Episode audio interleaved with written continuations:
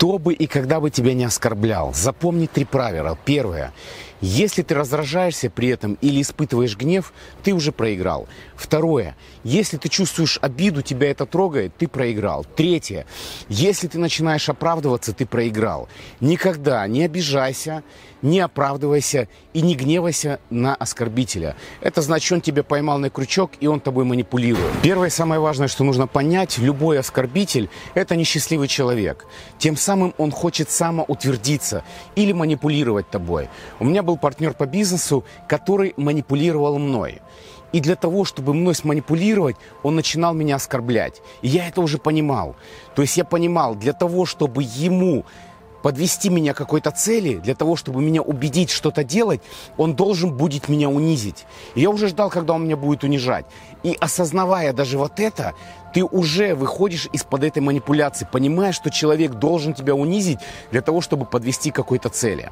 Это первое. Второе, этот человек просто хочет самоутвердиться. Этот же партнер, он не воспринимал никак критику.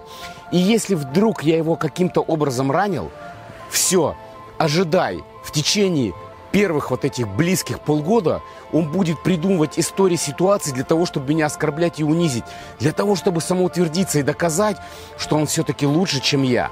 Понимаю, еще раз, тебя оскорбляют по двум причинам. Либо это манипуляция, либо человек хочет самоутвердиться. В обоих случаях он несчастлив. Есть три простых метода. Я еще давал методы в этом видео. Обязательно их пересмотри. Но есть еще три простых метода, которые помогают убрать любим, любые оскорбления. Словесное айкидо работает как айкидо, когда вы используете силу противника против него же самого. И там все очень просто. Человек тебе говорит, да ты дебил. Ты говоришь, да, сейчас дебилов в наше время очень много. То есть ты себя не отождествляешь с дебилом, а переводишь сейчас на то, что их много. Тебе говорит человек, ты глупый. Ты говоришь, да, прикинь, я тоже обратил внимание, сейчас очень много глупых людей. Ты слабый. Да, да, да, да. Ты тоже это заметил? Сейчас очень много слабых людей. Понимаешь? То есть человек в этот момент, когда он тебе это говорит, сначала ему покажется, что ты реально дебил и не понимаешь то, что он тебе говорит. А потом он поймет, что он-то сам такой, что ты играешь сейчас им, а не он тобой. Понимаешь, еще раз, суть простая. Что бы тебе ни говорил человек, ты себя с этим не отождествляешь, а переводишь это на массу. Ты слабак. Да, да, да, да. Сейчас, оказывается, столько много слабаков. Да ты же вообще никакой. Точно, сейчас столько никаких людей. Ты слабая женщина. Да, сейчас в наше время столько слабых женщин. Понимаете, еще раз, с одной стороны, это звучит, как будто ты глупый.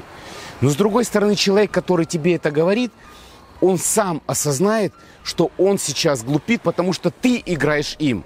И он с тобой ничего не может делать. Здесь главное, что бы он ни говорил, переводи это. Переводи вот эту силу, которую он направляет на тебя. Говори, да, их сейчас много.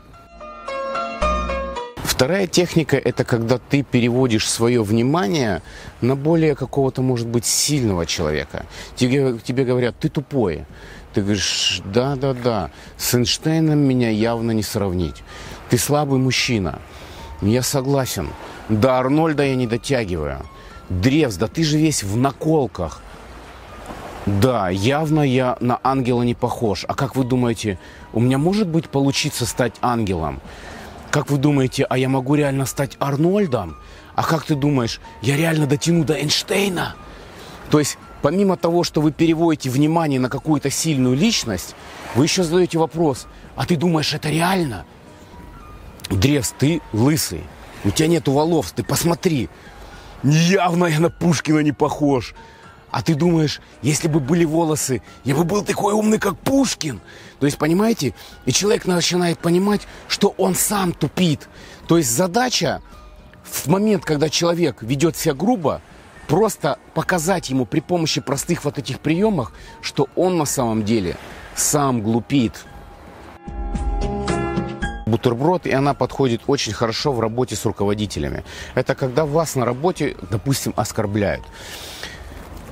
Здесь надо использовать три момента. Первое – сказать позитивное. Второе – добавить перца. Третье – закончить позитивным.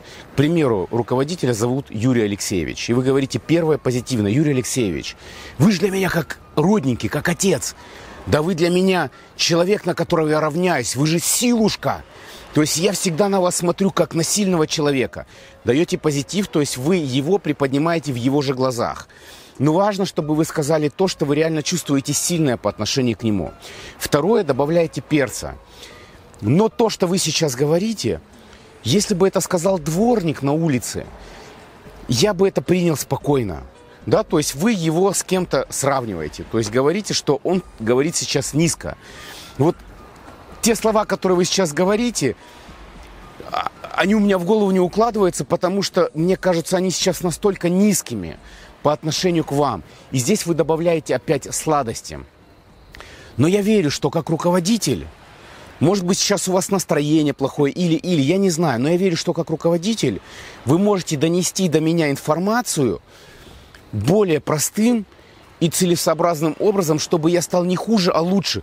Потому что вот эти слова, они сейчас уничтожают меня как человек, который работает на вас, и моя работоспособность падает.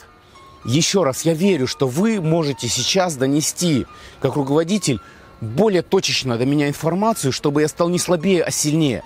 Это же в ваших интересах. Родной мой, я вас все равно уважаю. И я не верю то, что вы сейчас сказали, это реально показывает вашу настоящую сущность, потому что вы вот такой человечище. Понимаете? Верните человека в чувство. Не давайте никогда собой управлять, не давайте никогда собой манипулировать, не давайте себя раздражать, не давайте себя обижать.